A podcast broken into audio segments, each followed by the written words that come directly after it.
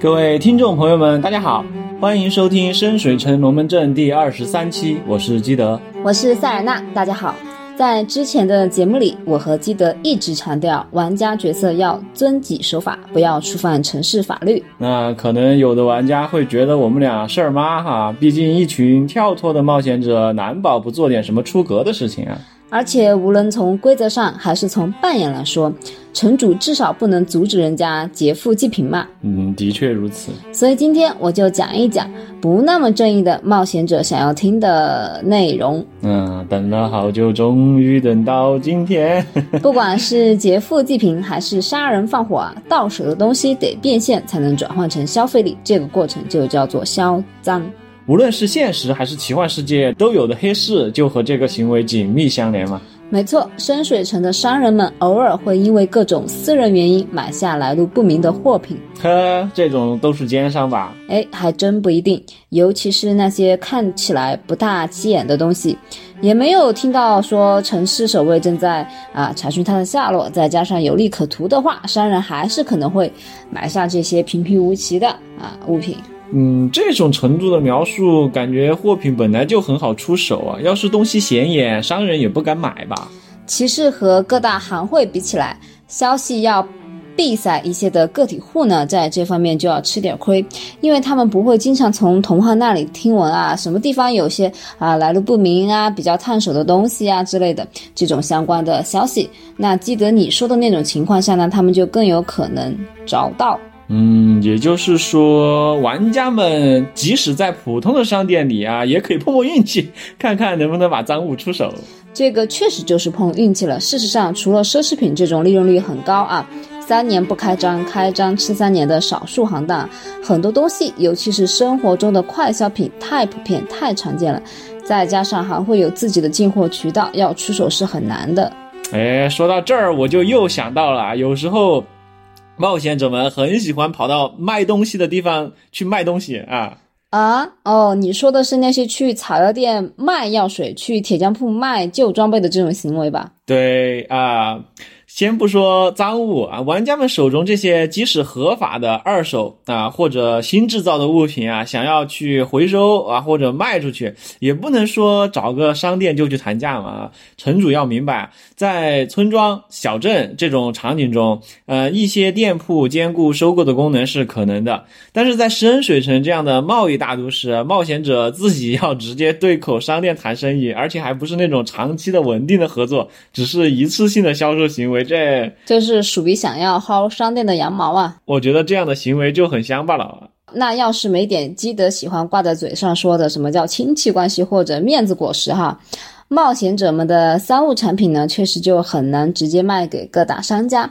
如果是正规行当的东西呢，倒可以找行会鉴定，品质如果合格呢，行会可以酌情出面收购。不过回到我们要说的赃物嘛，专门从事销赃的人倒是很少见的。嗯，毕竟是灰色产业链，见不得光嘛。听了这么多期，听众朋友们能不能想到哪个区域最容易找到这类人呢？记得你的答案又是什么呢？嗯，当然是鱼龙混杂的码头区啦，既有丰富的货物和人力资源啊，又有便利的仓储和运输条件啊，隐藏在其中，搞些走私、销赃什么的，再正常不过了嘛。你说的好有道理哦，我都不好意思反驳了啊，还不对吗？真相很令人感慨啊！深水城中做这种事情最容易成功的地方，首推独居贵族的宅邸。嗯，这个答案我是万万没想到啊，这腐败啊，这属于是。客人上门访问啊，带点礼物，发生在高强类的交易，谁又会知道呢？只是这个方法的门槛有点高，毕竟不是什么人都能接触到这样的贵族的。哎，有一种码头区都是小打小闹的混混啊，真正的金融大鳄都在家里玩的感觉，很有现实感，对吧？那第二个门槛呢，就要低很多了，也算是基德讲的那种啊场所的其中一种，那就是繁忙的旅店啊，这个就非常的经典嘛，classic。嗯，对，客人就带点东西进来住宿，那走的时候又忘了拿走，这种事情在旅店很常见嘛。那守卫和政府呢，通常是不会过问的。嗯，感觉前一种就是在走高端定制路线啊，像呃古代钱币啊、神秘卷轴、魔法物品啊，或者是名画，或者还有珠宝这种高级货啊，就是卖给私人买家的，对吧？那种美其名曰收藏的，这些私人定制啊，后一种就更加平民化一点，贴近生活，像一些啊烟酒啊、制式武器、药品，还有啊普通的违禁品，大概率就是走这种渠道啊，我觉得。没错，不过玩家角色不要以为呃低门槛就意味着容易打交道啊，只要亮出自己的物品，别人就会照单全收的情况啊是很难出现的。啊，之前也说了嘛，这就叫想得太美。这种做这种生意的人，他的警惕性和对货物的挑剔肯定不少嘛。是的，他们既然能在深水城这个以法治闻名的城市中生存下来，自然是狡猾多疑，做好了万全的防备，避免自己暴露被逮捕。所以他们对待玩家角色的态度啊，不免夹杂着几分奸诈。这意味着冒险者们呀，嗯，想要设个圈套啊，把这些人套进去，恐怕就会偷鸡不成蚀把米啊，被将计就计骗点货都算好的了。一般来说啊，干这类活的人会准备护盾术或者立场墙。他们藏匿以及保管赃物的地方呢，会有忠心的打手甚至魔像。要是玩家角色不会审时度势，别说销赃了，搞不好会被埋伏在屋顶的仆人给一箭射穿。到时候别人摔杯为号哈，埋伏的八百刀斧手进出，里三层外三层，把冒险者们围着打，可别怪我们没有提醒大家。如果玩家角色初来乍到啊，没有本地人引路，冒冒失失的到处打探，也可能会引起这些黑恶势力的警觉啊。不过不这样的话，怎么样才能知道哪里可以销赃呢？确实，去那些鱼龙混杂的酒馆询问消息是唯一能获取相关信息的方法。这时候，城主应该最大限度地利用扮演来达成目的，让队伍里的游荡者啊，以及引诱世人这类技能使用者积极地站出来，那发挥盗贼黑化和打探消息上的优势嘛。但同时也要记住啊，小偷、便衣守卫。领主的密探都有可能在酒吧中密切关注着各位的一举一动。玩家角色在最终得到嚣张者名字前，可能会像皮球一样在不同人之间被踢来踢去。嗯，毕竟对方也会担心玩家角色是不是无间道嘛。对，如果玩家最终成功找到嚣张者，一番交流之后呢，双方没有翻脸。就有可能卖出手里的赃物，但不要天真的以为可以按照城主指南上面的价格给卖出去啊！别人得先验验货，再压压价嘛。对，一般来说，冒险者找对了人，接洽的好，货品质量不差，而且属于畅销品的情况下，能卖到书里定价的百分之五十，已经是天价了。嚯，这个压价有点可怕呀！不过还好是赃物啊，无本生意，见好就收啦。那深水城设定合集呢，给出了一些专门处理赃物的 NPC 信息。随后呢，我会尽量整理到文稿里，大家如果有需要可以自行查阅。啊，你这就叫先把饼画上了。嗯，那接下来我们顺着贸易区往下走，就到了南区。其实。瓦罗先生在他最新版的城呃深水城手册中，也就是龙境节模组第九章，指出这个区域准确的名字叫南部区，而非南区。这有什么好指出的？再说有北区有南区，不是很正常、很对应吗？深水城人对这一点非常在意啊！如果您坚持管这个城区叫南区的话，要么接受热心市民的指正，要么就被他们当成傻瓜。为什么？在一个城里还搞这种地域歧视啊？这个名字的来源呢，不单是因为这片区域位于城市的南边，还由于随着城市日渐壮大，啊，定居于此的南方人也越来越多。南方人啊，上北下南，这么说，我们队里哎，出生在泰瑟尔的那个圣骑士，很可能在这里就有老乡哈。是的，剑湾南边，也就是安姆泰瑟尔卡林山的人。以及多数啊来访客商会在这个区域居住。嗯，整个南部城区的各街道街区主要定制着祖先来自其他国度的居民。哎，这是不是有点那啥客家人的味道？嗯，之前提过，南部区属于不太富有的城区，长久以来呢，这里聚集了大量服务游客的劳工。从深水城地图上看，南部区左邻码头区上面接着贸易区，外来人口密集也很正常。所以，从港口来到深水城的商人和旅人，可能就爱选择这个环境呢，比起码头区要好一些，但又肯定比城堡区便宜，交通还方便的位置。嗯，性价比高嘛。在使用牲畜进行运输和出行的年代啊，大量的外来者势必带来交通压力。高摩如费伦也不可能人手一个唐僧扶幼蝶，对吧？嗯。因此，当地人呢就形成了把房屋和店面建在马厩上，或者把马车队驻扎在。旅馆庭院四周的习惯，这怕是味儿有点大吧？那些住在海滨区和北区的贵族、中产阶级们一听就要皱眉头，可见实用主义是优雅生活的大敌。不过南部区的居民自诩是长途旅行者和勤劳民众的后代，对此感到无比自豪。哈哈，精神可嘉。因此，代表城区的吉祥物就是任劳任怨的骡子。南部区的旗帜上描绘了一头刚猛的骡子。以嚣张的姿态立于红白相间的土地上，象征着南部区民众在辛勤劳作中流下的鲜血与泪水。劳动人民最光荣，无产阶级是无所畏惧的。哎，你小声一点啊！而且你明明向往农场主生活嘞。啊，好了，我们莫谈国事啊。那这个南部区有什么地标建筑没有啊？第一个地标就是大篷车广场，或者叫货车广场啊。顾名思义，它是进城出城的车队集结的地方。哎，有点像咱们的旅游集散中心啊！那这么多商队往来，广场估计不小吧？是的，常常有了上年纪的人呢，到这里来看着人和动物随着大篷车游走啊。啊，年纪大了嘛，来看看深水城被建设的如此繁华，啊，还挺治愈的，对吧？那我接下来说的啊，记得你可能就不太会喜欢了。许多流浪汉呢，在夜里或者呃，在这里会和动物睡在一起呢，是为了取暖。啊，无家可归的人也太可怜了，这简直就是北地民族的耻辱啊！希望我们的冒险者们可以啊，make it a better place。那南部区的第二个地标特别有趣，叫神奇的路牌。这个高高的路牌设立在高路和巨龙大道的交汇处，十字路口的中间。那么它朝西的箭头指向海港，朝东的箭头指向南城门，朝东北的箭头指向河门，朝北的箭头呢指向北城门。嗯，这哪里神奇了？一般的路牌不都这样吗？哎，听我说完啊，这个路牌呢是当地商人赞助的，由安民法师会制作完成。路牌上面有个水晶，路人可以对着它说出自己想要去的地方。一旦路人说出自己的目的地，那么这个目的地离这个目的地啊最近的箭头就会出现啊许多目的地的名称，并贴心的写上距离此地还有多远。如果目的地不在圣水城，它可以指示出来，并告诉你那里离圣水城有多远。哎，高级啊！魔法版本的电子地图啊，暴风城就该整。这么一个东西啊，省得老是劳烦卫兵去指路。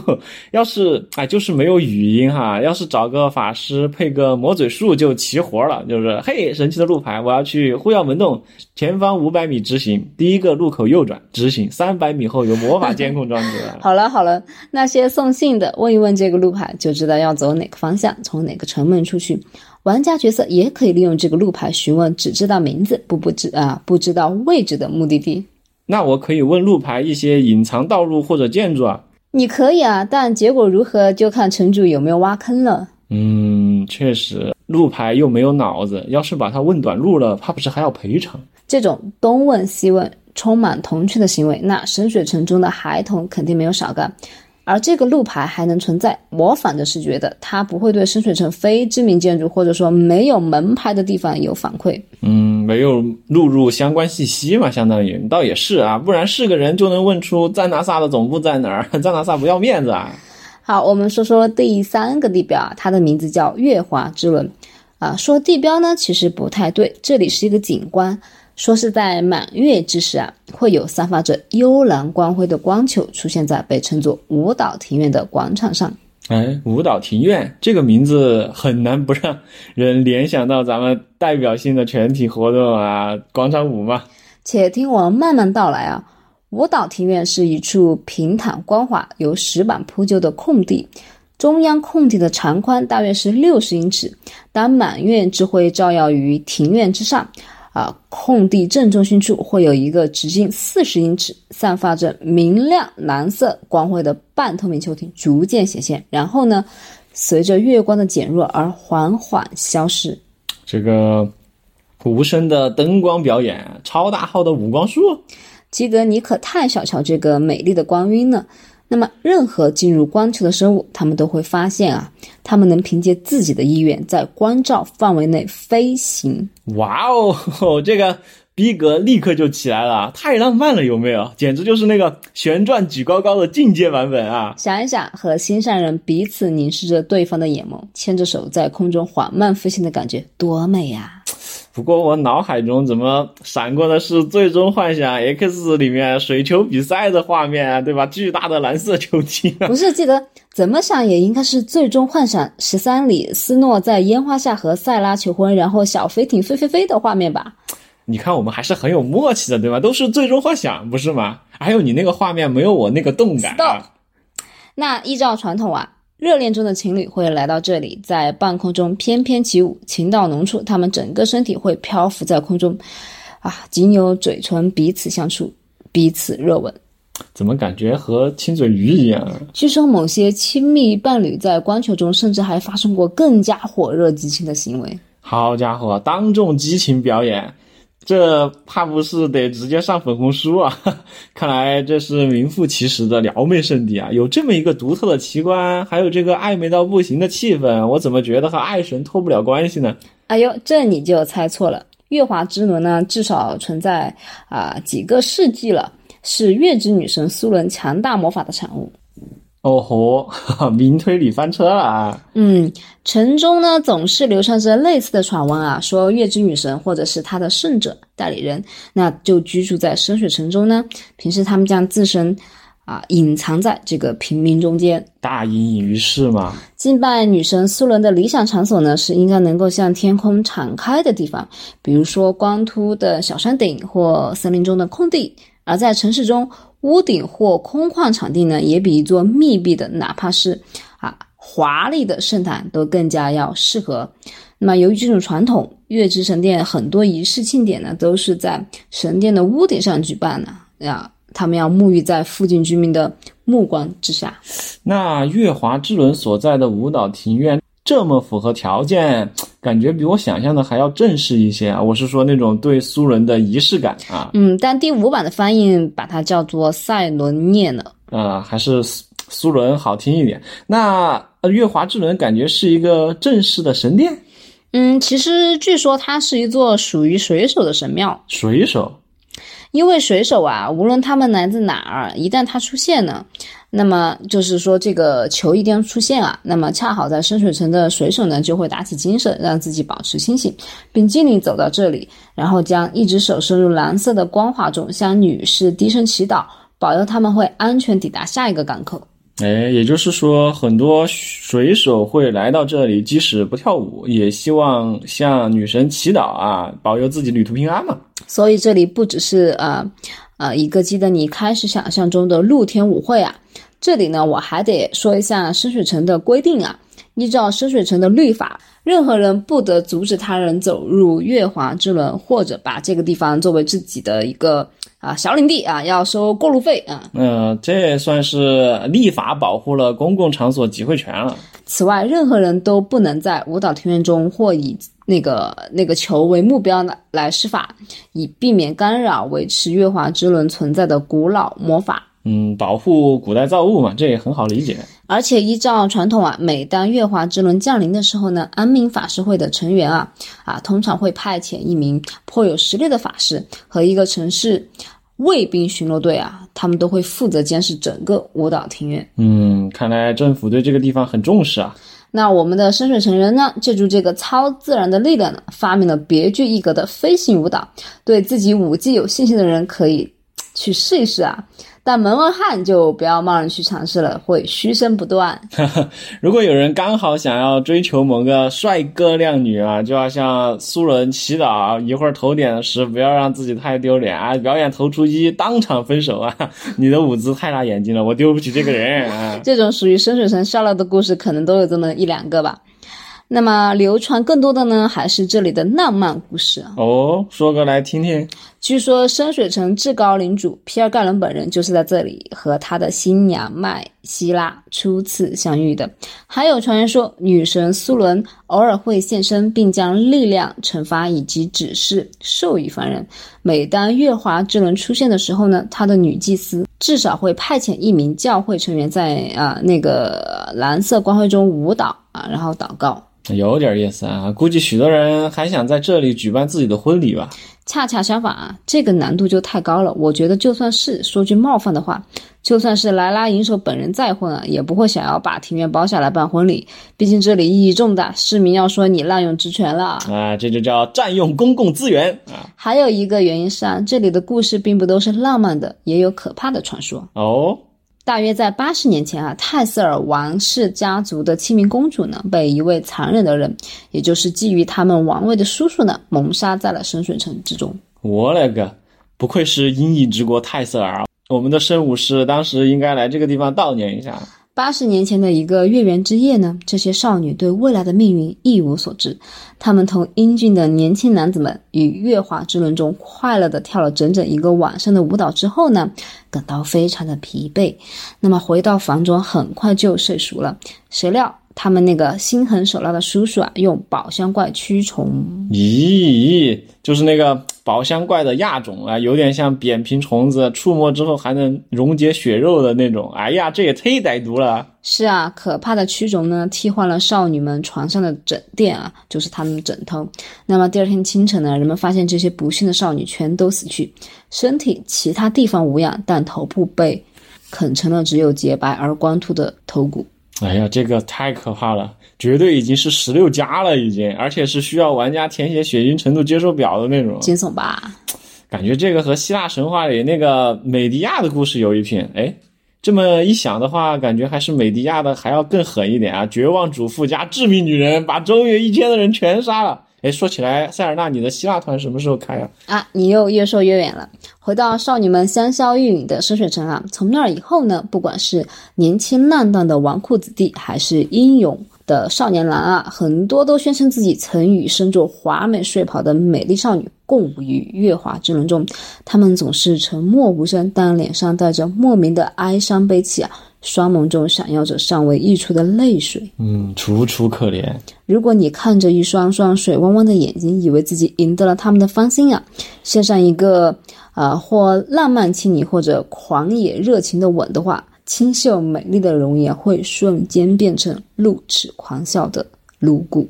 哎呀，感觉这个也能改编成模组了哈，比如冥婚之类的。啊，我觉得可以啊，深水城聊斋嘛，不就是？而且相信听完了这个故事啊，很多冒险者会想去试一试，能不能和一百年前的公主们联络下感情啊？问问有没有那种留下来的嫁妆什么的。这个羊毛就薅得过分了。其实即使不是满月，舞蹈庭院也值得一去，因为它旁边有个名叫翡翠舞女的欢乐堂。好哟，终于要讲到欢乐堂了哈，高级会所之旅开始。哎，别激动，我今天只是顺口提一提。希望无良的冒险者们放过那些想要安眠的可怜少女，去找一些嗯真正的专家谈情说爱。啊，是谈钱说爱才对。欢乐堂这么正规的地方，是吧？啊，只有冒险者觉得自己闲钱太多，想要充实一下业余生活，才有可能来消费。哎，不过好在这里的服务肯定是看得见摸得着的，比起和网络主播谈恋爱骗个百几百万要好得多嘛。你这个时事也差不多太生硬了。我就是。真的觉得这个事儿吧，它它不科学。哎，我们不是新闻节目啊，闲话到此为止。那翡翠舞女呢，是一栋三层楼高的房子，既啊，它既是酒馆，那么又是旅店呢，当然也是舞厅。在月华之轮出现的时候呢，有时会有大胆的人从这里的阳台上飞身跃入魔法关注中。哦，三楼，这要是没点身法，一个踉跄可能就摔残了呀。没准备雨落术又不够灵敏的冒险者，不要轻易模仿哟。这家欢乐堂并非因为外面庭院中那些在月圆之夜湛蓝光华中跳舞的人而得名，它的名字源自这里的一位特殊的舞者。特殊的舞者啊，是红尘女侠还是舞蹈协会终身成就奖获得者？不是，翡翠舞女呢，是一尊八英尺高、由魔法驱动的翡翠雕像的名字。它的外形被塑造成人类女子的样貌。能够为顾客们献上神乎其神的特技和舞蹈演出，有时还能够充当保镖。嗯，是深水城里面自走魔像中的一尊嘛？八英尺相当于二点五米了都。这要是在他跳舞的时候在下面跟着配娃娃仗啊，那要是不小心，不得被直接，对吧？就就没了，对吧？星际牛仔里面那个小丑不就这么没了吗？所以冒险者不要以为人家是个会点才艺的魔像就肆意妄为啊！大佬伊尔米斯特曾经告诉瓦罗先生，原话是这么说的：啊，虽然翡翠舞女动作灵巧，看似柔弱，实则和石墨像一样刚猛。呃，小心被一掌打飞啊！这就是毕格比金刚掌直接的物理版本。那么今天的节目就到此为止了。下期我们会从南部区啊，就近移步到码头区去逛一逛，那、看看这地方究竟有多乱啊！也欢迎大家留言给我们。我是塞尔纳，我是基德，我们下期节目见。